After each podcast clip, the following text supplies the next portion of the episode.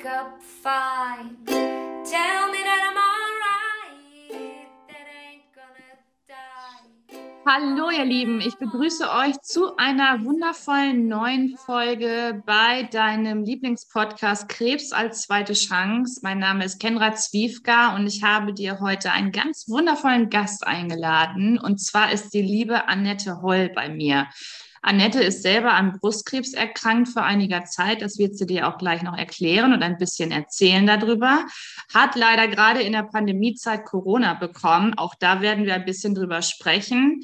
Und sie ist Grundschullehrerin, hat drei wundervolle Kinder und ist selber auch Autorin für ähm, Lehrmaterial für Lehrer, unter anderem auch, ja, wie können wir die Kinder besser begleiten im Schulalltag.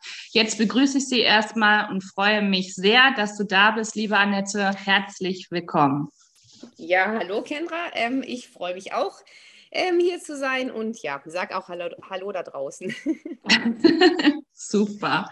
Magst du mal erzählen, wer du bist? Wer bist du? Wo kommst du her? Was machst du? Hau doch mal raus.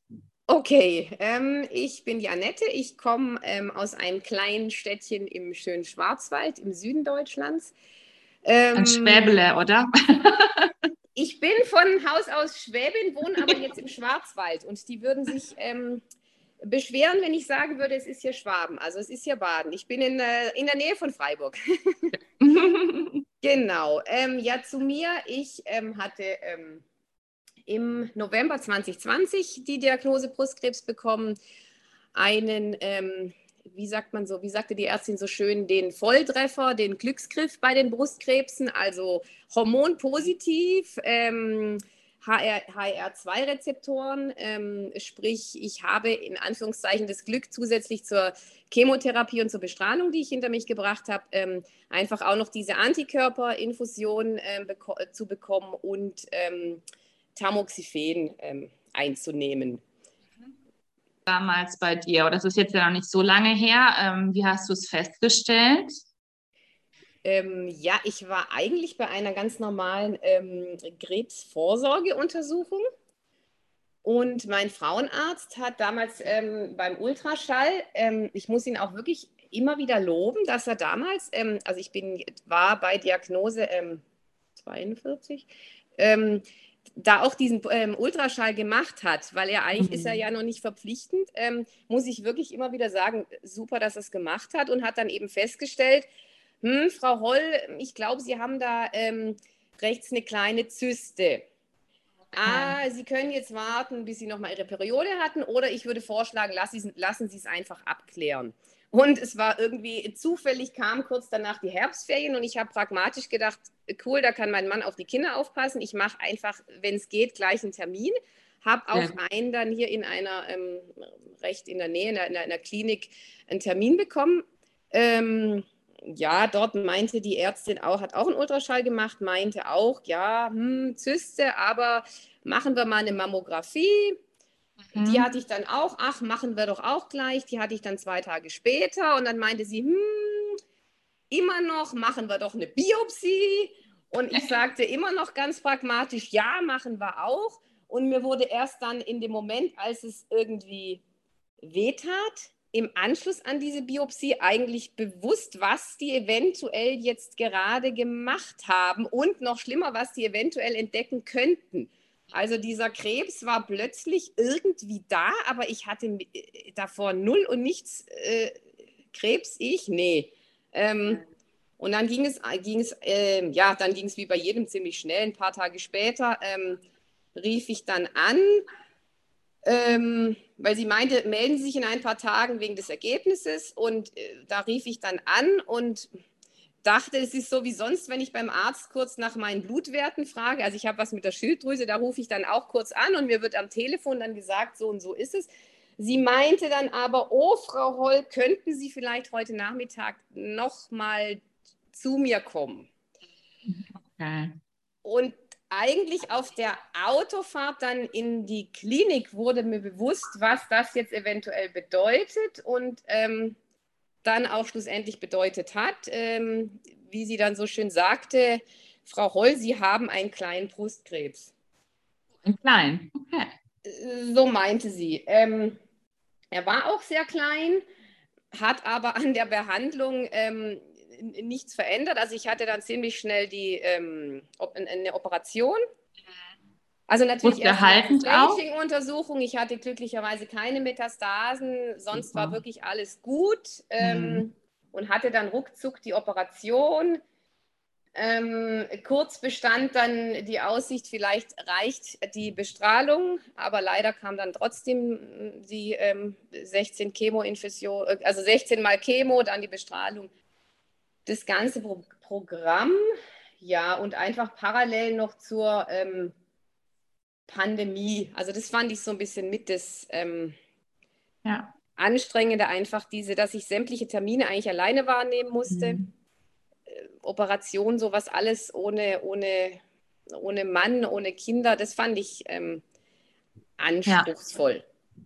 Ja. ja, absolut. Wahnsinn ähm, ja, das ist eben auch durch diese, durch diese Corona-Zeit und durch diese Pandemie wird man ja auch völlig alleine gelassen. Ne? Also ich bin da sehr dankbar, dass ich damals meinen Mann dabei hatte, weil er hat für mich auch mein Gehirn gespielt mhm. und hat sich unter anderem alles gemerkt. Und wenn du da eben dann alleine durch diese ganzen Dinge durchgehen musst, weil du keinen hast, der dabei ist, dann ähm, finde ich das auch ganz, ganz furchtbar, weil wie willst du dir da alles merken? Ich meine, klar, man kann auch ähm, einen Blog mitnehmen und sich das aufschreiben, aber man versteht ja auch gar nicht das komische Ärzte Deutsch, ne? Also, nee. äh, ja. ja. Mhm. Also ich hatte das Glück, dass bei meiner, wie ich immer sage, bei meiner Herzensärztin, ich hatte wirklich einen Glücksgriff. Ähm, äh, ich habe auch nie daran gedacht, nochmal mir eine zweite Meinung einzuholen. Ich habe vom ersten Tag an vertraut. Ich bin eigentlich ähm, hallo da draußen, total der Verfechter von hol dir eine Zweitmeinung oder geh woanders hin, wenn dir was nicht behagt. Aber diese mhm. Ärztin, ich sage wirklich, die, meine Herzensärztin, die hat auch ähm, veranlasst, dass mein Mann so bei dem ersten wichtigen Gespräch mit dabei sein durfte, Corona Super. hin, Corona her. Ja. Und der Onkologe hat auch veranlasst, dass er beim Informationsgespräch zur Chemo mit dabei ähm, sein durfte. Alles andere ging nicht. Ja. Aber ähm, das kann ich auch nur sagen. Also es ist total wichtig, jemanden mitzunehmen. Ja. Ich glaube, ich hätte auf diesen Blog, wenn ich einen mitgenommen hätte, nichts geschrieben, mhm. weil ich die Hälfte gar nicht ähm, mitbekommen nee. habe und ich hätte dann gar nicht gewusst, was soll ich denn jetzt notieren. Ja. Ähm, also es ist immens wichtig, jemanden mitzunehmen. Oder was ich gemacht habe bei meinem Onkologen, da habe ich nämlich das äh, Gespräch ähm, die Hälfte des Gesprächs Weinen zugebracht, weil mir in dem Moment eigentlich erst klar wurde, dass ich eine Chemotherapie machen werde und ähm, ähm, fand es ganz grauenhaft. Und zu Hause sind mir dann 100 Fragen noch in den Kopf gekommen und die habe ich ihm dann ähm, per Mail ähm, geschickt. Und Super. er hat mir dann auch postwendend wirklich geantwortet. Also das kann ich auch wirklich jedem nur sagen. Wenn ihr Fragen habt, ruft nochmal an, äh, ja. schickt eine Mail. Ja. Dafür sind die Ärzte da. Und ich, also ich hatte auch wirklich das Glück, dass ich immer Antwort bekommen habe. Mhm. Und ich würde auch sagen, wenn jemand keine Antwort bekommt, dann darf er nachtreten. Also Absolut. Ist, ja. Die müssen antworten. Also ja. es ist, ist deren Job, oder? Also es ist echt unser Recht, dass die da ähm, uns Antwort geben, ja. Ja, absolut. Wahnsinn. Und dann wurdest du brusterhaltend operiert? Ja, ja, ja. Okay. Ähm, wie ging es dir so in den Chemos? Hattest du sehr starke Nebenwirkungen? Was hast du getan, damit man das irgendwie ja so erträglich machen kann? Du bist ja auch Mama, ne? Ähm, wie war das für dich? Ähm, ich finde es immer schwierig zu antworten. Hatte ich jetzt schlimme, viele Nebenwirkungen? Hatte ich wenige, die nicht so schlimm waren. Es liegt, glaube ich, so im Auge des Betrachters. Absolut. Ich würde sagen, ich bin relativ gut durchgekommen. Mhm. Wenn ich mir die Liste an Dingen dann aber nochmal vor Augen führe, ich hatte starkes Nasenbluten, ich hatte diese äh, äh, zeitweise keinen Geschmack, ich hatte empfindliche Schleimhäute, ich habe ganz schlecht geschlafen. Ähm, ich kann viele Dinge aufzählen. Schlussendlich, aber jetzt rückblickend muss ich sagen, bin ich, glaube relativ gut durchgekommen beziehungsweise ich habe mir ziemlich schnell so ein Muster für mich zurechtgelegt. Ich wusste bei diesen ersten vier, bei den EC-Chemos, okay, mir geht es jetzt eigentlich wieder fast eine Woche nicht so gut. Ich konnte aber ziemlich schnell ich weiß nicht mehr, bei mir hat es am Anfang ziemlich schnell Klick gemacht, so den Fokus zu setzen auf, ab Ende der Woche geht es mir wieder besser, dann kann ich wieder was Gutes essen, dann bin ich wieder aktiver am Leben äh, dabei, dann gehe ich auch wieder im, im, im, Laden einkaufen. Ähm, dann, äh, also dieser Fokus auf das, das, das, das Gute, den habe ich ziemlich schnell irgendwie setzen können. Und was mir auf jeden Fall geholfen hat, sind ähm, ja so meine zwei, weiß auch nicht, meine äh, Eckpfeiler. So, ich war davor schon sehr sportlich oder Sport gehörte für mich immer schon so dazu. Und mit das erste nach der ähm, Operation, ich hatte damals im Winter die Operation hier im Schwarzwald mit Schnee und so weiter. Und dann hieß es, naja, joggen und jetzt draußen rumrennen ist dann auch in der Chemo nicht so optimal. Aber ich habe mir dann sofort über eine Freundin so einen Home-Trainer, hier so ein Fahrrad in den Keller gestellt, auf mhm. dem ich dann fleißig gestrampelt bin. Ähm, einerseits, um den Kopf frei zu kriegen.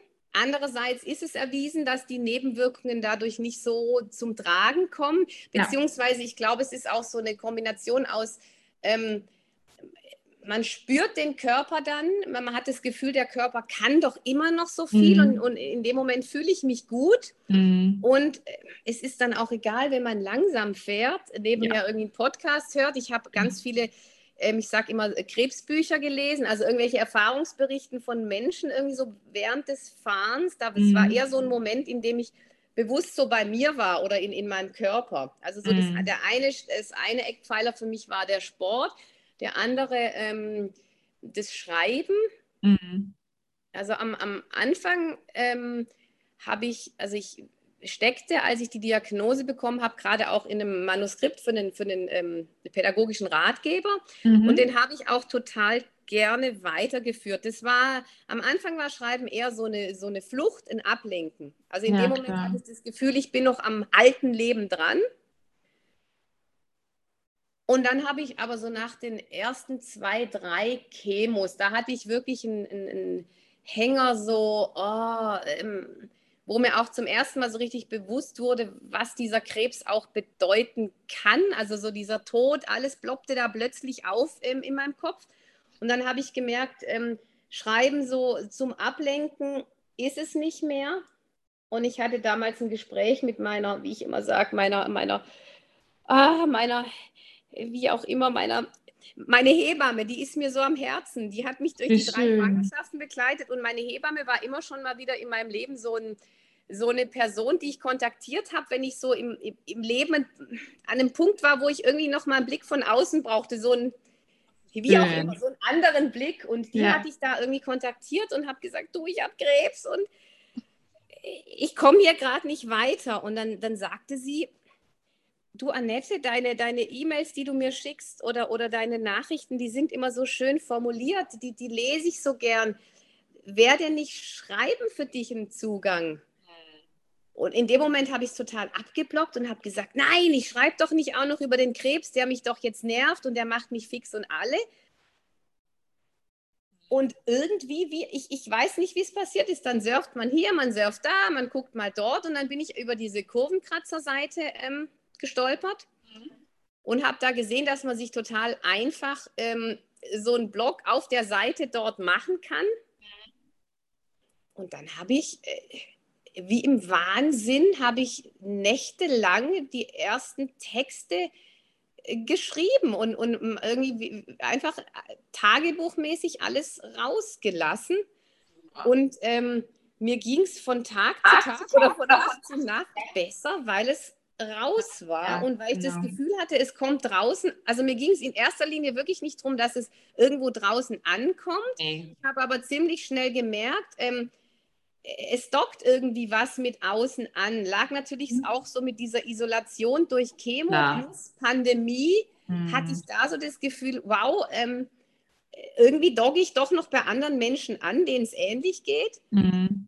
Und dann wurde so aus diesem Schreiben als Ablenkung so wirklich ein Schreiben ähm, der Verarbeitung für mich und mhm. auch Schreiben so zum äh, Kontakt bekommen mit anderen ähm, Krebspatientinnen. Also das fand ich ja. dann so ganz schön, dass es so ein, so ein Geben und Nehmen ist. Absolut. Ähm, ja, das waren, glaube ich, so meine ja, so meine, ja, Stand oder ja, so, so habe ich irgendwie versucht, es so zu wuppen, so wuppen in Anführungszeichen, so Chemobestrahlungsgeschichte. Super. Ja, genau.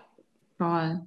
Und ähm, wie war es so mit, mit deinen Kindern, der Alltag? Also ähm, konntest du einiges auch mit den Kindern machen oder hat das dann viel dein Mann gemacht oder hattet ihr jemanden da? Ähm, wir haben auch rückblickend das Glück gehabt, dass meine Chemo wirklich startete zum ähm, kompletten Lockdown. Ach, der Lockdown war, glaube ich, ab 15. Dezember und die Chemo war am 16. Also es war irgendwie alles mhm. auf einmal. Und ich ja. dachte davor, oh Gott, ich durchlebe eine Chemo. Ich sah mich geistig als dürres Wesen durchs Haus äh, tigern. Ich wusste ja nicht, was bedeutet diese Chemo und sah parallel die Kinder am, am, am Küchentisch ihre Aufgaben machen und mein Mann im Arbeitszimmer seine Arbeit.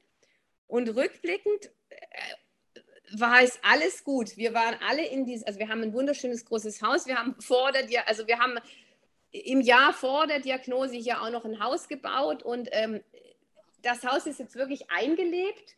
Ähm, ähm, wir hatten Glück, dieses schöne große Haus zu haben und eigentlich alle zusammen zu sein. So anstrengend es zeitweise auch war, natürlich, wenn alle im Haus sind, wenn ich so die auf dem Sofa liegend die Chemo-Nachwehen erlebe und parallel läuft das Homeschooling. Aber ich hatte das Gefühl, ich war auch an den Tagen, an denen ich geistig nicht so da war, doch ähm, anwesend. Ja. Und äh, ich habe viele Bilder vor Augen, wo mein Sohn dann am, am, am Sofatisch seine Aufgaben machte und mich was fragte und ich habe doch trotzdem antworten können. Also wir ja. haben das ziemlich gut eigentlich hinbekommen. Mein Mann hat natürlich viel diese Einkäufe und so weiter übernommen mhm. ähm, und es gab halt dann häufiger mal Maultaschen aus der Packung, aber ist ja egal. Ähm, das Absolut. hat alles gut funktioniert. Wir hätten auch, also ich hatte mich auch informiert in puncto Haushaltshilfe, habe aber irgendwie gedacht, ich ertrage nicht nochmal eine Person hier in diesem, es reichen wir fünf hier in diesem Haus, da wollte ich nicht nochmal jemand. Und wir haben auch ziemlich schnell unseren Modus gefunden. Mir ging es ein paar Tage nicht so gut und dann konnte ich aber eigentlich auch alles machen und wollte auch gerne alles machen. Es war für mich auch immer so ein Gefühl von ähm, Normalität, die ich doch leisten kann. Und ich wollte auch gern einfach ähm, ja trotzdem weiterhin die Mama sein ähm, klar, hier im Haus. Absolut. Also das hat auch gut funktioniert. Also das hat gut funktioniert. Wie gesagt, ich hätte nie gedacht, dass ich mal sagen kann, ein, ich war froh, dass es während der Pandemie war, aber so war es. Ja, super, super toll.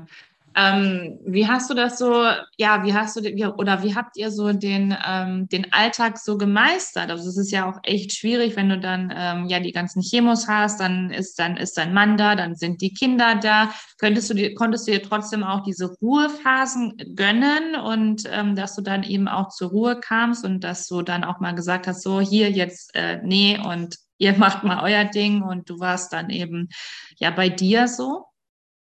Ja, ähm,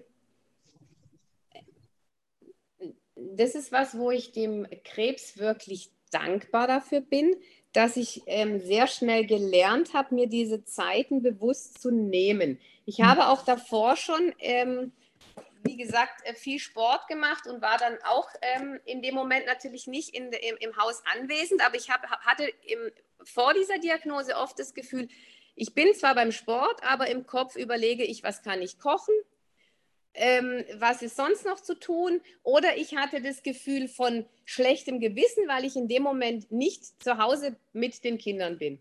Und irgendwie hat der Krebs bei mir äh, bewirkt zu sagen, nein, es ist jetzt wichtig, da auf mich zu gucken mhm. und ähm, in dem Moment beim Sport oder beim, beim Lesen bei mir zu sein. Ähm, das konnte ich, obwohl das Haus voll war. Also ähm, und ich habe auch gelernt, dann bewusst zu sagen, jetzt, also jetzt geht die, die Mama, Mama, auf ihren Home Trainer und ist mhm. auch weg. Und mhm. ich hatte auch kein schlechtes Gewissen, wenn meine Jüngste dann doch mal vor diesem blöden Tablet saß. Aber ich hatte in dem mhm. Moment die Zeit für mich. Ja. Ähm, das hat wirklich gut geklappt und ich merke auch, dass das jetzt immer noch jetzt ähm, bei mir immer noch drin ist. Also es ist mir immer noch immens wichtig, so meine, meine Zeiten für mich. Ja. Mhm. ja. Ich fordere die ein, ich benenne die klarer und ich merke auch, es findet niemand schlimm, Ich Nö. war diejenige, die es davor so wahrgenommen hat, als ob es für die anderen schlimm ist. Ja, absolut. Ist es überhaupt nicht. Also ich bin trotzdem, ich würde sogar sagen, ich war mehr bei mir, häufiger für mich als ohne Krebs und Pandemie. Hm, Wow, Wahnsinn. Auch, wa- was für eine Erkenntnis auch, ne? Also äh, da muss dann eben erst der, der Krebs kommen, um dir so eine Erkenntnis zu geben, dann auch, ne? Ja, Hm, ja. ja. Ähm, Super, also finde ich ganz toll. Äh, magst du mal äh, darauf eingehen, was du für ein Mensch warst vor der Diagnose? Wo standest du genau? ähm, ich glaube, ich war ein, das ist immer so schwierig. Ich bin ja jetzt nicht komplett anders. Ich ähm, habe immer schon sehr viel so parallel gemacht. Also ich war Grundschullehrerin, habe hab, ähm, äh, äh, Bücher geschrieben, hatte meinen Sport, hab, hatte meine drei Kinder, hatte das Haus, habe trotzdem versucht, noch, noch für den äh, Mann da zu sein, trotzdem darauf geachtet, ähm, äh, was ich für Klamotten habe, habe mich noch mit Freundinnen getroffen. So dieses Typische, was ich auch in vielen Podcasts ähm, bei dir mitbekommen habe. Ich glaube, was so eine typische ähm, Art vieler ich, äh, Frauen da draußen ist, wir wuppen irgendwie alles und Alle. haben aber trotzdem das Gefühl, am Ende vom Tag war es nicht genug, beziehungsweise ich war so jemand, mh, ich glaube, verkürzt kann ich das einfach so benennen. Ich war jemand, vor dem Krebs habe ich am Ende des Tages geschaut, ähm, wie viele Dinge ich neben den 500, die ich am Tag erledigt habe, nicht geschafft habe. Und jetzt sehe ich, wow, ich habe 450 geschafft. Hm, Und ich finde die 100, die ich nicht geschafft habe, nicht schlimm. Genau. Die mache ich einfach am nächsten Tag. Ja. Ähm, das ist so die, die, die glaube ich, so der Vergleich Annette vor dem Krebs und Annette jetzt. Ich Hm, mache jetzt äh, im, im Endeffekt habe ich jetzt durch diese, diesen Krebsblog oder, oder durch ähm, da noch auf Insta was lesen und hier noch was Krebsiges tun, eigentlich noch ein drittes Standbein in meinem Leben dazu bekommen, fühle mich aber trotzdem ruhiger bzw. geerdeter als vor der Diagnose. Ähm, ja, weil diese, dieses Gefühl von ich bin nicht genug oder, oder das, was ich erreiche, ist nicht genug, ist weg.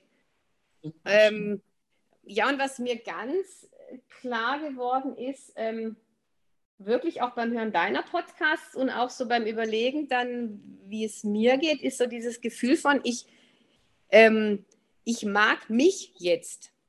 Oh, schön, toll. Ja, ähm, auch wenn ich nicht alles schaffe, mag ich mich jetzt. Und ich bin dankbar, dass ich so bin, wie ich bin. Und das Mhm. hätte ich davor nie über mich gesagt.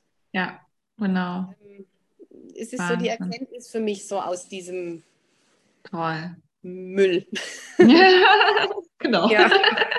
Hast Ja, du gut formuliert. Ja, es ist schwierig. Ich, ich, ich, ich, es ist immer schwierig. Ich möchte diese, diese Dinge nicht mehr erleben. Und dann denke ich Möchte, glaube ich, auch keiner, ne? Also, tageweise doch, es hat mir viel gebracht. Ja, sehe ich so. Aber man muss eben auch das betreten, also ich sage ja auch, ich bin sehr dankbar für die Diagnose, aber ich bin natürlich nicht dankbar für die ganzen Chemos und Ja. alles, ne? Also ich muss, möchte da Ja. auch nicht nochmal durchgehen, ne? Also ähm, das denken dann viele dann auch und das finde ich eben auch sehr wichtig, das auch nochmal zu benennen, ne? Das ist Wahnsinn. Wie war das damals für dich? Ähm, wie, wie habt ihr es den Kindern gesagt? Hast du da irgendwelche Tipps, was man machen könnte oder ähm, wie man es dann eben als Mutter dann auch der Familie sagen kann? Ähm, ja. Für mich war Offenheit immer, äh, sehr schnell offen zu sein, wichtig. Also ich habe es natürlich erst mit meinem Mann besprochen Klar. und wir haben auch die ersten Untersuchungen so für uns, um erstmal selber zu wissen, was ist es für ein Krebs, was habe ich auch für eine Heilungsaussicht, in Ja, Anführungszeichen. Ähm, aber ähm, sehr schnell, also eigentlich schon auch am Wochenende danach, habe hab ich mit jedem Kind einzeln, also meine große war damals elf, äh, der mittlere war neun, die kleine war drei. Mit den beiden Großen habe ich es in Einzelgesprächen ähm, gemacht, habe mit ihm gesprochen, was ich habe.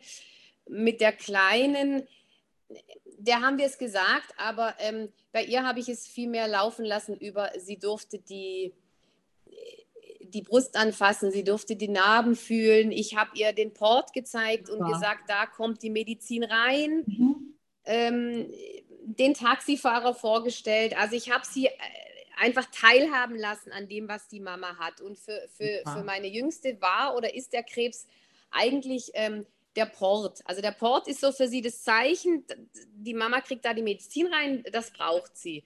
Und grundsätzlich war ich einfach von Anfang an offen. Ich habe ja. den Kindern viel erzählt. Mhm. Ähm, ähm,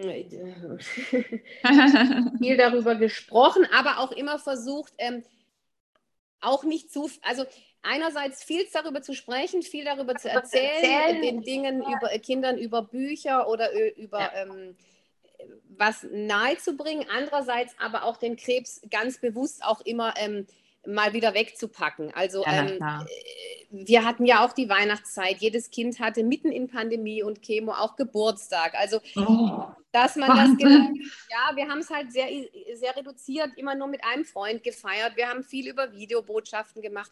Also den Krebs einerseits wirklich ähm, erleben zu miterleben zu lassen und andererseits auch zu sagen, jetzt ist aber auch mal gut, weil mir ging es ja nicht 24-7 schlecht.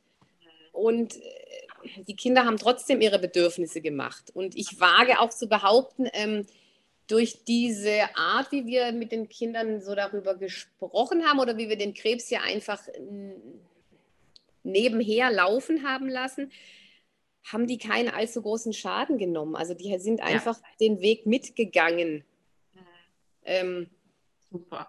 Also ja. auch ganz tolle Tipps auch, ne, die man dann eben auch weitergeben kann und die dann eben auch den anderen Betroffenen, die dann eben ihren Kindern irgendwie die Diagnose dann auch sagen können, da super weiterhelfen. Also ganz, ganz toll. Vielen lieben Dank dafür. Wow, Wahnsinn. Ähm, was würdest du sagen, was, was hat sich so geändert, auch so von, von deiner Wahrnehmung her? Also würdest du sagen, dass du jetzt ähm, anders bist als vorher und auch die Dinge anders betrachtest? Ich bin weitaus ähm, gelassener. Mhm. Ähm, und, und äh, anspruchsloser. Also sowohl in Bezug auf, was erwarte ich persönlich mir vom, von meinem Tag oder, oder, oder von meinem Leben, aber auch was erwarte ich so, so, so von anderen. Also so grundsätzlich dieses Thema Erwartungen ist so ganz im Hintergrund. Ich habe ich kann mehr ähm, einfach so durch den Tag gehen und wahrnehmen, was schön ist, was gut ist. Ja. Kann so diese Achtsamkeit mir gegenüber ähm, viel bewusster spüren. Mhm. Und was ich so gemerkt habe, ist der Blick auf die, die, die anderen Menschen hat sich immens geändert. Also ich, ich habe unbewusst hat man doch immer wieder auch vor allem dem Partner gegenüber solche Erwartungen. Aber so ja. grundsätzlich habe ich, habe ich äh, verstanden, glaube ich, dass jeder Mensch da draußen irgendwie sein, sein, sein Päckchen mit sich rumträgt, was in den meisten Fällen nicht zu sehen ist. Genau. Also ähm, immer dieser Spruch, du hast ja Haare, dir geht's gut. Den mhm. kann wahrscheinlich keiner mehr hören, der, der mhm. Krebs hatte, weil es ja absolut im Körper hier und da noch zieht, die mhm. Psyche sowieso noch hakt.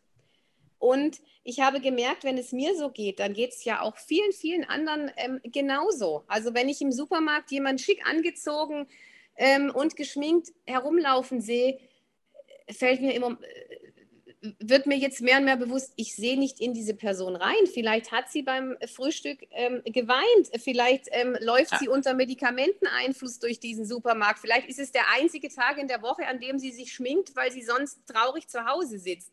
Also ja. so dieses, dieser, dieses Bewusstsein vom Rucksack, den jeder mit sich schleppt. Und auch weitaus mehr noch habe ich gelernt, ich, ähm, das ist immer so, tolerant ist so ein, so ein großes Wort, aber so jeden so zu nehmen, wie er ist, ich hatte die wundervollsten Gespräche mit meinem Taxifahrer. Wow, Ich habe jetzt noch Kontakt mit ihm. Oh, wie cool. Der Taxifahrer hat für mich so eine riesen Bedeutung in dieser Chemo-Bestrahlungszeit ge- gewonnen. Super. Ähm, und ich hätte diesen Mensch davor ja nie kennengelernt. Also dieses, dieses äh, urteilsfreiere durchs Leben gehen habe ich, Ja. habe ich gelernt. Mhm. Ähm, und versuche ich auch wirklich mein, meinen Kindern jetzt mehr so mitzugeben.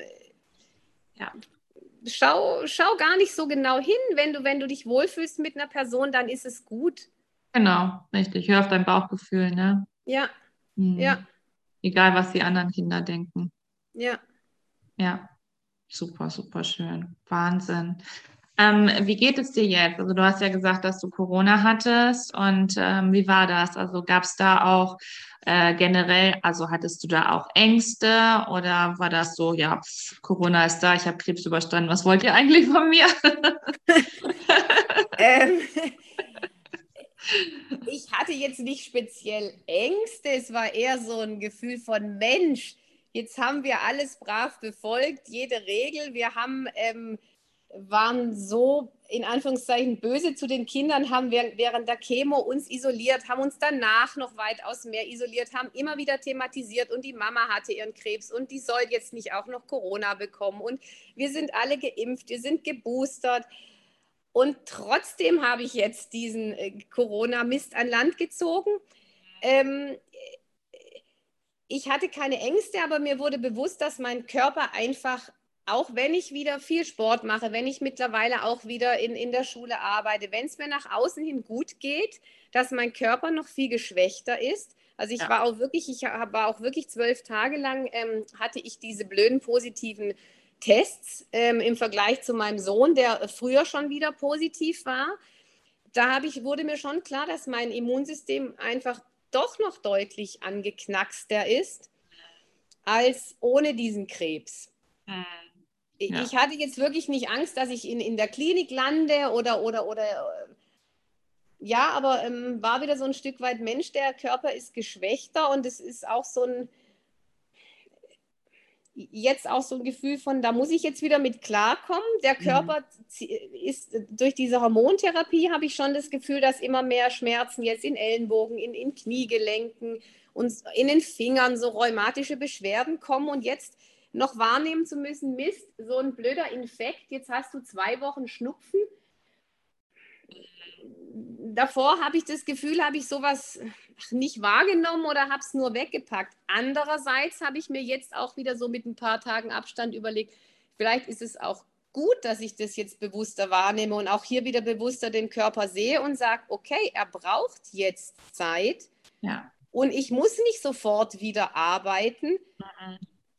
Keiner meiner Kolleginnen ist mir auch böse. Ich hatte jetzt Corona. Also das ist eigentlich, glaube ich, auch hier setzt schon wieder so ein Lerneffekt ein. Ich wäre vor dem Krebs nach vier Tagen, wäre es nicht Corona gewesen, mit Schnupfen auch wieder zur Arbeit gegangen. Na klar, absolut. Jetzt Ja. sage ich, nee, geht nicht. Mein Mhm. Körper ist da einfach noch geschwächter.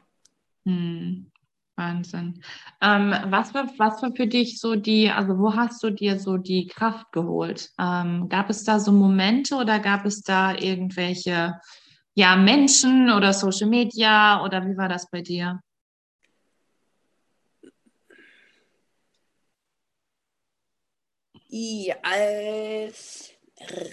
Also am Anfang konnte ich es relativ lang einfach so in Anführungszeichen alleine irgendwie mit Galgenhumor, mit irgendwelchen Mechanismen eben diesen Sport, dieses Ablenken durch Schreiben handhaben. Dann habe ich eben angefangen äh, zu bloggen und dann kam ich mehr und mehr. Ich war überhaupt kein Instagram-Mensch. Ich kam, war da auch ganz lange, habe ich auch we sehr wenig gelesen. Also ich habe Bücher gelesen, irgendwelche ähm, ähm, Biografien von, von äh, Menschen, die Krebs hatten. Die habe ich aber irgendwann weggepackt, weil ich, das war mir dann zu viel Krebs.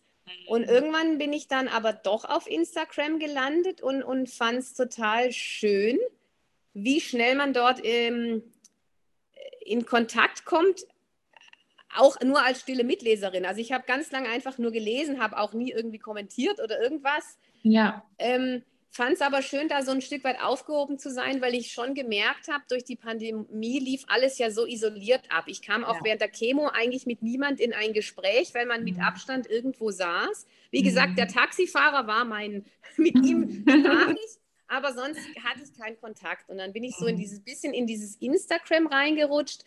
Und weil ja auch Selbsthilfegruppen, also ich hatte auch mich so hier so umgehört. Ähm, ich wusste zwar gar nicht richtig, bin ich ein Typ für so eine Selbsthilfegruppe, aber ich hatte auch gar nicht die Möglichkeit, das rauszufinden, weil es schlussendlich einfach gar nichts möglich war durch die Pandemie. Mhm.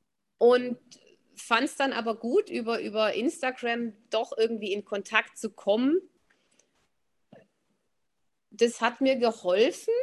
Ähm, ja, so der Austausch mit anderen, weil mir schon klar geworden ist oder auch jetzt immer mehr klar wird, jemand, der das nicht erlebt hat, kann viele Gedankengänge von mir nicht nachvollziehen. Ähm, sagt dann Dinge, die, die mich ein Stück weit verletzen, die ich aber, wenn ich einen Schritt zurückgehe, verstehen kann, weil ja. die oder derjenige das nicht nachvollziehen kann, was ja. da eigentlich in mir, in mir rumtobt. Und da finde ich es auf Instagram sehr schön, dass da Leute wirklich sehr, sehr, sehr offen sind ähm, und man aber trotzdem so ein, ein bisschen anonym bleiben kann. Absolut, ja. Wow, Wahnsinn. Ja, und ich glaube, das ist eben ganz, ganz wichtig. Ich meine, jetzt gehen wir so langsam wieder in, in das normale Leben rein, aber gerade wenn man eben ähm, in den ganzen Chemotherapien ist und wenn man eben so isoliert ist, dass man sich da dann eben auch so wieder Mut holt und wieder Kraft holt und vielleicht auch Inspiration und ähm, diese ganzen Dinge, die man eben ja so eins zu eins gerade nicht hat, dieses Persönliche dann eben, ne? aber dann durch diese ganzen Organisationen, die es gibt, wie du ja auch sagst, Kurvenkratzer hast du dann dadurch kennengelernt ähm, und dass du da eben mit ganz, ganz vielen Menschen in Austausch gegangen bist, was ja auch unglaublich wichtig ist, über dieses Thema zu reden, oder?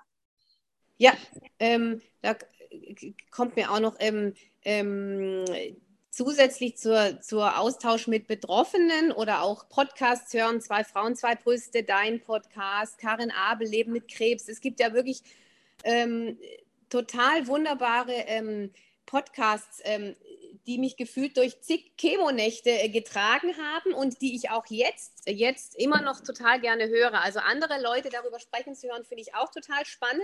Ja. Und was mir aber gerade auch noch ähm, einfällt oder was mir auch noch wichtig ist zu sagen, ähm, sucht euch auch Unterstützung in Form von Psychoonkologen, Psychotherapeuten. Mhm. Ja.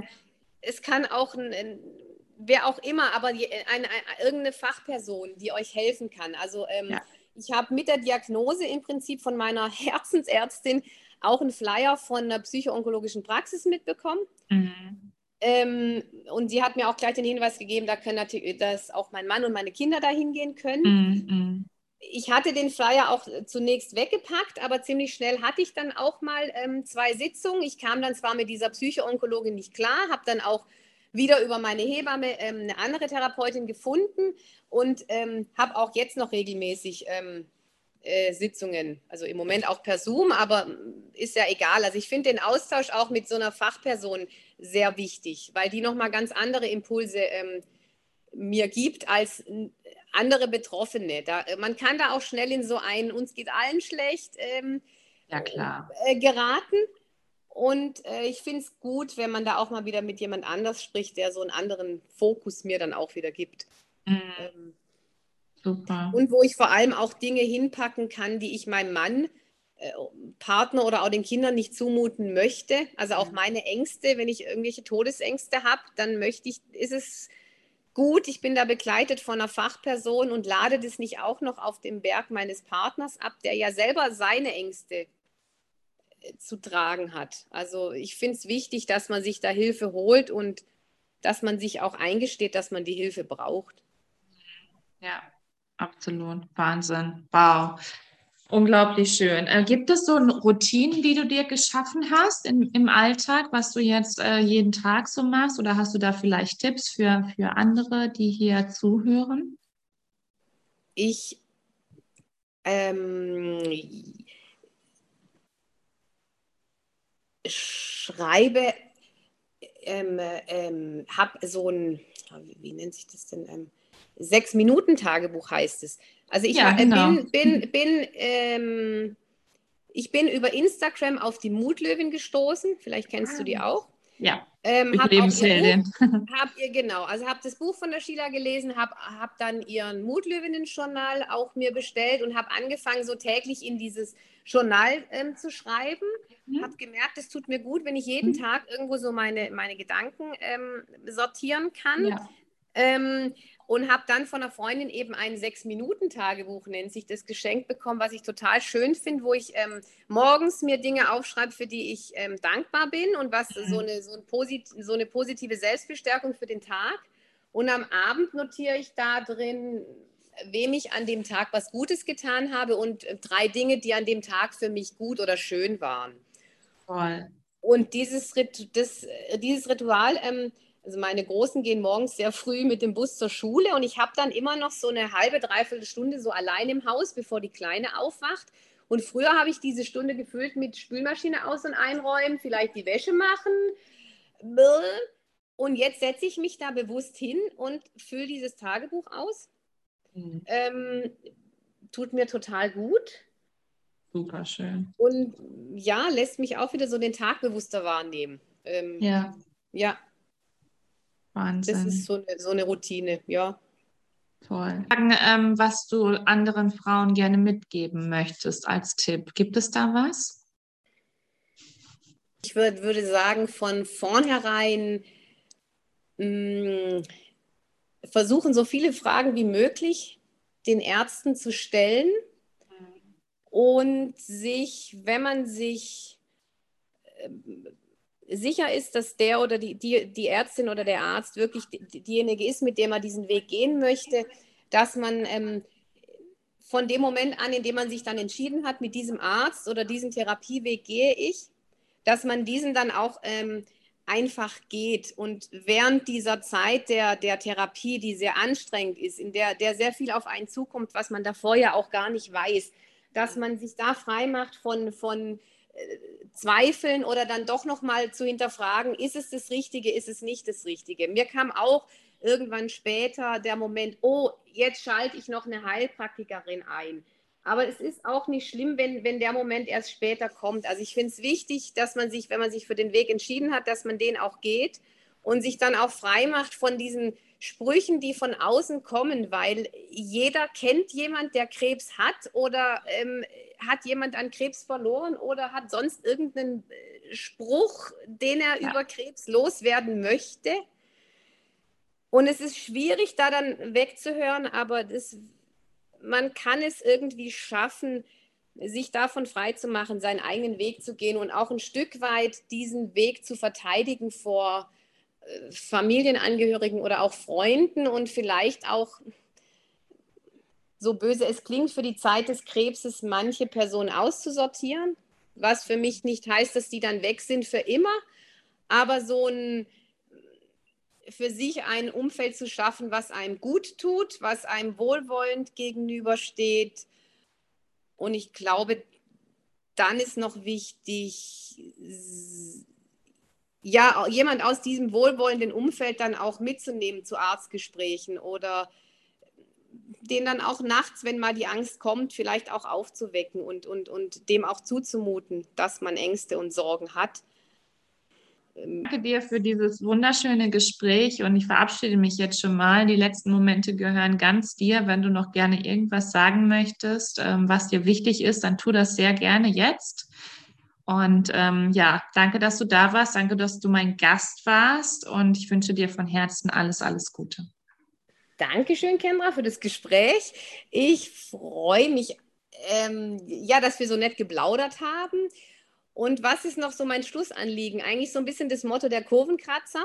Mhm. Lasst den Krebs laut sein. Sprecht über den Krebs. Ihr dürft über den Krebs sprechen. Auch wenn es ähm, manche vielleicht nerven sollte, für uns Krebsler ist es wichtig, darüber zu sprechen und den auch laut zu machen da in der Gesellschaft, weil er an so vielen Ecken wirklich vorhanden ist und doch nicht gesehen wird oder, oder abgetan wird. Macht ihn laut, auch wenn eure Diagnose schon eine Weile zurückliegt und ihr eigentlich wieder gesund und mit Haaren im Leben steht. Wow. Also wenn das keine passenden Abschlussworte sind, dann weiß ich es aber auch nicht. Oh, was war das für ein wundervolles Interview? Also ich weiß gar nicht, was ich sagen soll. Äh, Annette ist so eine positive Frau und Mutter und sie hat nicht nur die Diagnose Brustkrebs bekommen, sondern auch noch dazu Corona. Und ich finde es ein ganz, ganz wundervolles Interview. Und ja, sie ist eine absolute Powerfrau, steht mit beiden Beinen im Leben, ist auch noch Lehrerin und hat so viel mitzugeben. Also hör dir unbedingt dieses Interview an. Und ich freue mich schon auf das nächste Interview. Und wenn auch du deine Geschichte beizutragen hast, wo es um das Thema Krebs geht, sei es als Betroffene oder Betroffener, auch Männer sind herzlich eingeladen. Ähm, oder du vielleicht Arzt bist, Onkologe, Psychoonkologe, du jemanden an Krebs verloren hast und als Angehör Angehöriger sprechen möchtest, dann möchte ich dir gerne hier eine Plattform bieten, wo du deine Geschichte erzählen darfst. Ich freue mich sehr, wenn du dich bei mir meldest. Und in den Show Notes findest du auch meine E-Mail-Adresse. Du kannst mich aber auch jederzeit über Facebook und Instagram erreichen. Und ich danke dir fürs Zuhören. Bleib gesund und stark. Und es ist so schön, dass es dich gibt. Alles, alles Liebe, deine Kendra.